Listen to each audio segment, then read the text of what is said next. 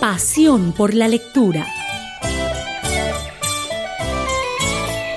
¿Que por qué me gusta la lectura? Bueno, hay algo que agradezco mucho a mis padres. Hija, Sí, papá.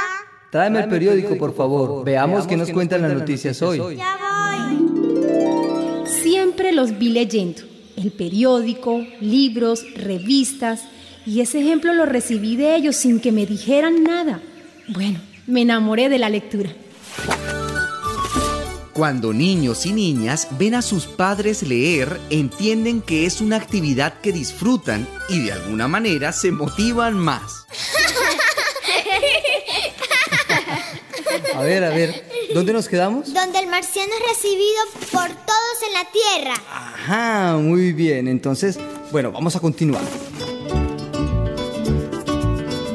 Leer un libro durante varias noches crea el hábito por la lectura y permite que el niño o la niña sigan una secuencia en la historia. Papi, papi, ven. Léeme el libro. Le permite participar, compartir y sobre todo esperar el momento de la lectura con muchas ganas. Los libros se comparten y se discuten para ser entendidos. Los niños y las niñas necesitan que alguien les enseñe a usarlos. Papá, papá.